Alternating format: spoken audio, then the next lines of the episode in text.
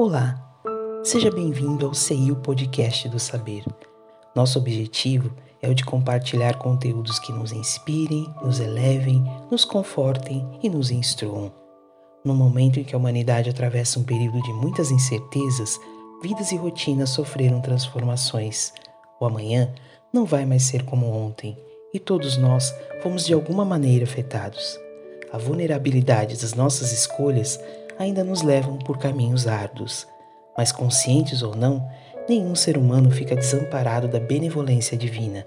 Trazendo agora uma mensagem psicografada, compartilhamos com vocês o chamado da espiritualidade sobre a necessidade de estarmos atentos aos reais valores que irão acompanhar nosso espírito imortal pelos caminhos da evolução.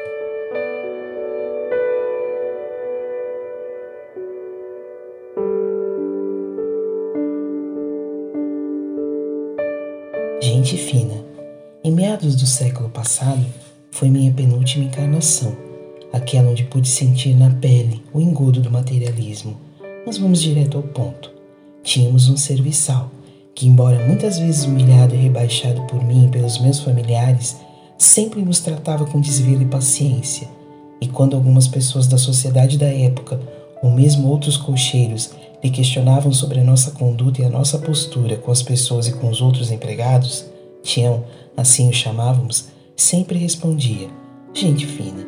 E muitos questionavam: como assim gente fina? E o próprio Tião não sabia muito sobre o termo que surgia no meio carioca, onde escutou minha mãe naquela época falar em uma das suas reuniões tomando chá. Somos gente fina. Essa nova palavra vem de refinados e mais requintados adjetivos explicava minha mãe para uma das convidadas. Mas tinham gravar apenas o gente fina, e quando insistiam muito, ele respondia: São muito educados, são muito cortês e tudo de bom.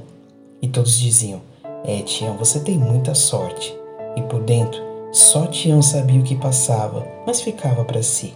E hoje, um tempo atrás, me emocionei ao rever o espírito iluminado e descobri que Tião é nosso mentor e guardião que resolveu descer juntamente para nos assegurar uma pequena vitória sobre nós mesmos, e só um espírito muito evoluído para suportar o que ele suportou.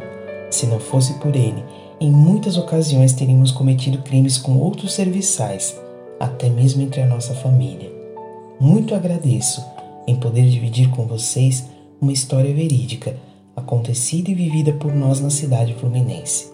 Bem, cuidado com os achismos de nos colocar em patamares que não possuímos, pois as aparências enganam. Gente fina mesmo é o Tião, do pequeno irmão Gil. Essa psicografia faz parte do livro Contos do Outro Lado 2, psicografada pelo médium Zé Araújo, ditado por espíritos diversos.